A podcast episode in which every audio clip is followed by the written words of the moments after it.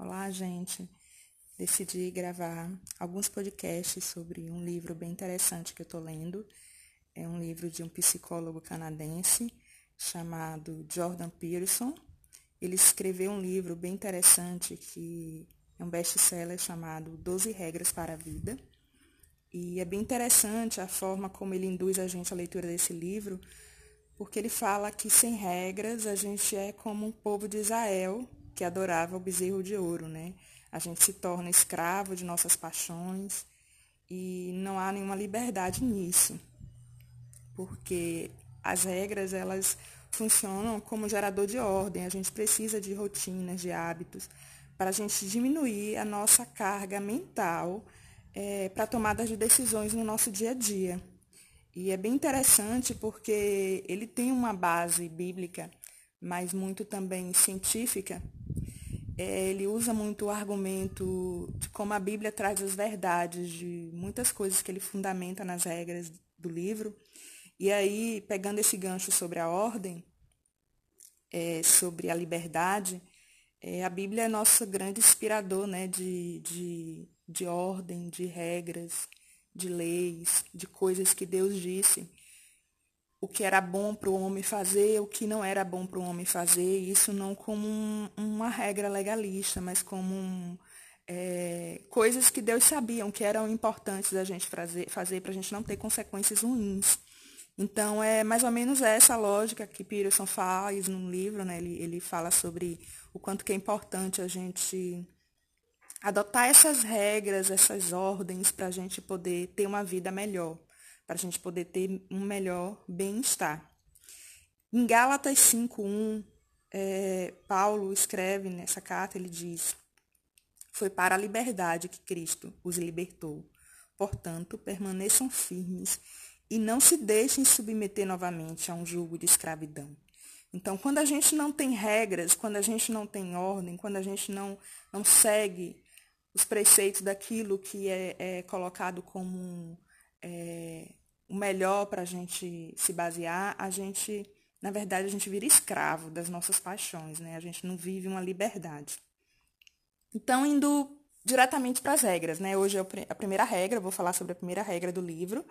E o título dessa primeira regra se chama Costas eretas, costas eretas, ombros para trás. Na verdade, esse, esse primeiro capítulo é quase uma aula de neuroquímica. Vou tentar ser simples na linguagem aqui, até porque eu tentei trazer a ideia do resumo do livro para um podcast, porque algumas pessoas não têm tanto tempo para ler ou não gostam tanto da leitura, mas esse livro tem me abençoado tanto que eu acho que vai abençoar muito outras pessoas. E eu destino em especial ao público feminino, que esse, esse capítulo aqui em especial, eu acho que ele mexe muito com a questão da autoestima. Então, bem, é, Pearson ele fala sobre a neuroquímica da derrota e da vitória, que eles são, elas são definidas por dois elementos químicos, que é a serotonina e a octapamina. A vitória aumenta essa proporção da serotonina no nosso corpo. Já quando a gente tem a derrota, estimula a octapamina.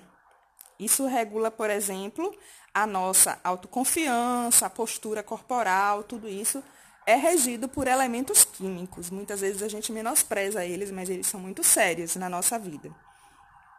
Isso significa que pessoas que têm um nível de serotonina mais elevado, eles têm mais chance, elas têm mais chance de ser vencedoras. E a cada nova vitória, esse nível de confiança vai aumentando e o elemento químico induz mais ainda isso daí. Acaba sendo um ciclo, né? Da mesma lógica, seguindo a mesma lógica, é, quando a gente tem uma derrota, a gente tem uma tendência a se derrotar mais ainda, se sabotar mais ainda, né? E isso daí faria com que o mundo parecesse ser muito injusto. E muitas vezes é injusto mesmo, né? A gente vê as diferenças é, desigualdades em diferentes é, eixos, né? É, e aí a gente tem uma questão de dominância. A gente teria é, os vitoriosos ocupando um topo de uma pirâmide né, de dominância, enquanto as pessoas derrotadas elas estariam mais ali na base.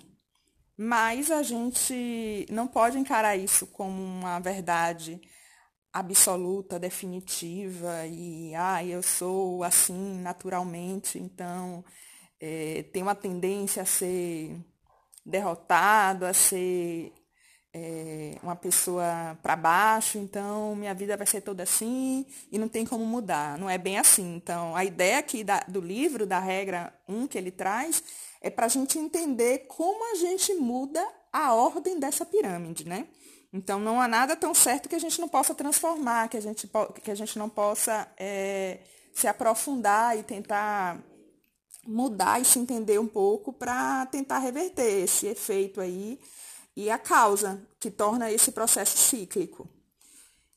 E aí a gente precisa entender também é, que quando a gente está na base da, dessa hierarquia de dominância aí, o sistema mestre do nosso, do nosso, do nosso corpo, é, o sistema mestre do nosso corpo ajuda a, a ajusta nossas percepções, valores, emoções, pensamentos e ações afeta aspectos de quem somos nós, por exemplo, a questão consciente, a questão inconsciente nas nossas atitudes, sobre as nossas percepções sobre o nosso ser.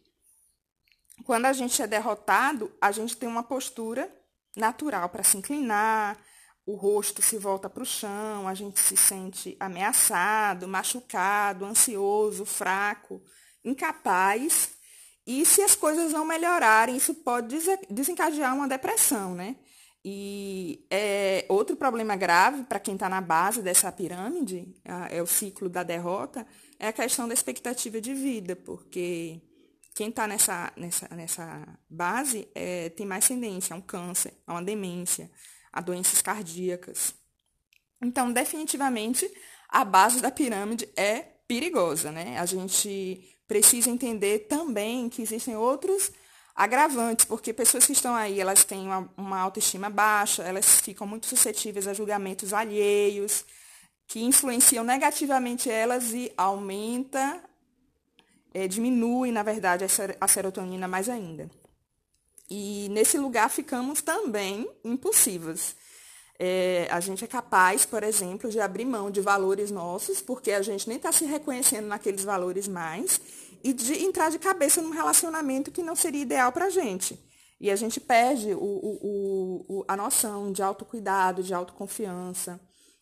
Outro ponto que Pearson traz é a, a, como o sono e a alimentação afetam a permanência nessa base.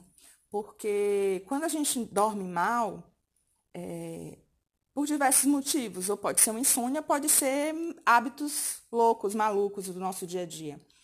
A gente não tem uma predisposição no dia seguinte e aquilo ali vira um nível, eh, torna um nível de estresse da gente muito alto, né? Então, para a gente reagir negativamente com a gente mesmo, vai ser muito mais é, fácil. Então, uma das, das atitudes de hábitos que a gente precisa internalizar é a higiene do sono, é o que, que a gente vai fazer antes de dormir, para a gente dormir melhor, não encher nossa cabeça de estímulos que pode afetar o sono, e ter horários, ter hábitos. O que, que acontece com o hábito do sono? Quando meu corpo entende que tem um horário para acordar, aquilo já virou uma prática do meu dia a dia, um, um, uma reprogramação no meu dia a dia, que eu não preciso me preocupar com essa decisão de ajuste diário. Então, aquilo ali simplifica, diminui o estresse da minha mente. Então, é, dormir em horários certos e com uma higiene de sono para dormir bem, isso afeta na minha serotonina. Outra questão é a alimentação. Quando a gente acorda, a gente já passou um longo período de tempo em jejum e nosso corpo já está naquele nível de absorção de açúcar muito alto, né? Se a gente tem uma alimentação baseada em carboidrato e açúcar, o corpo vai absorver aquela, aquele açúcar de tal forma e logo em, depo, logo em seguida ele vai, ele vai liberar.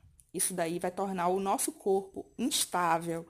E essa instabilidade também gera instabilidade é, emocional. Então, o recomendado é, é que a gente se alimente, não só por uma questão, quem faz atividade física sabe que é, é recomendação de nutricionistas, depois de uma atividade física, a gente se alimentar com, com mais proteína e carboidratos bons, isso também ajuda na produção de serotonina. E o nosso corpo, ele consegue se regular melhor emocionalmente quando a gente tem uma alimentação no café da manhã mais rico em proteína e gorduras boas. Então, a gente precisa também se preocupar com essa questão do sono e da alimentação. E a, a, por fim, né, na regra 1, o que ele traz, que é o título do, do, do, da regra até, a questão postural.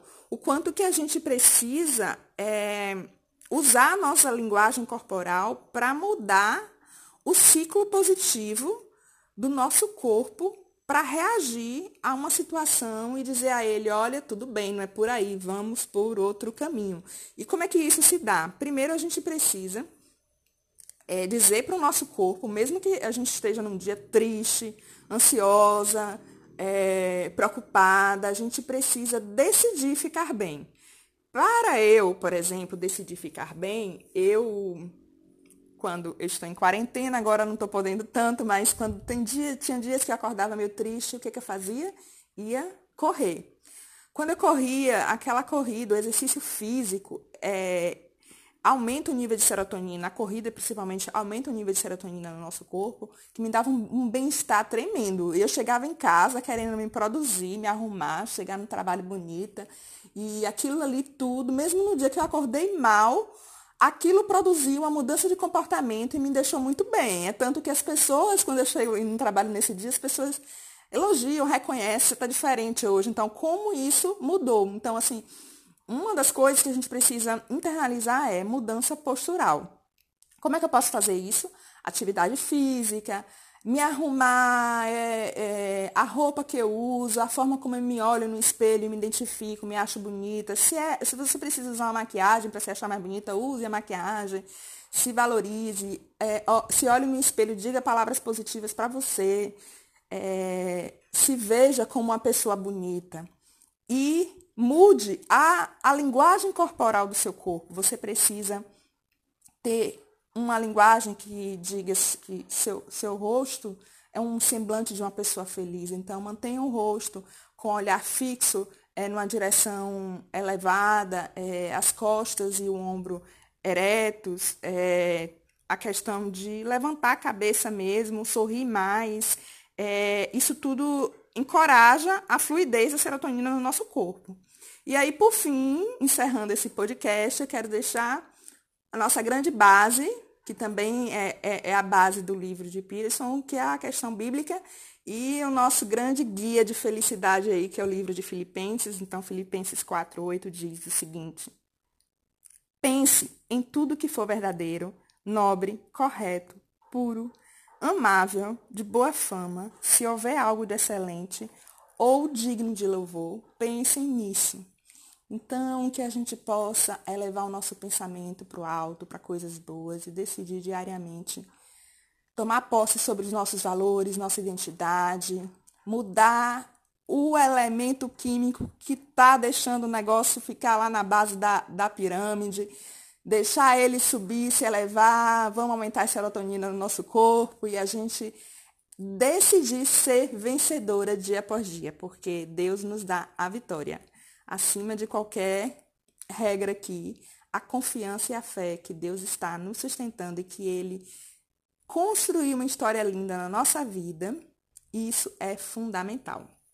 Fiquem com Deus. Um beijão. Até a próxima.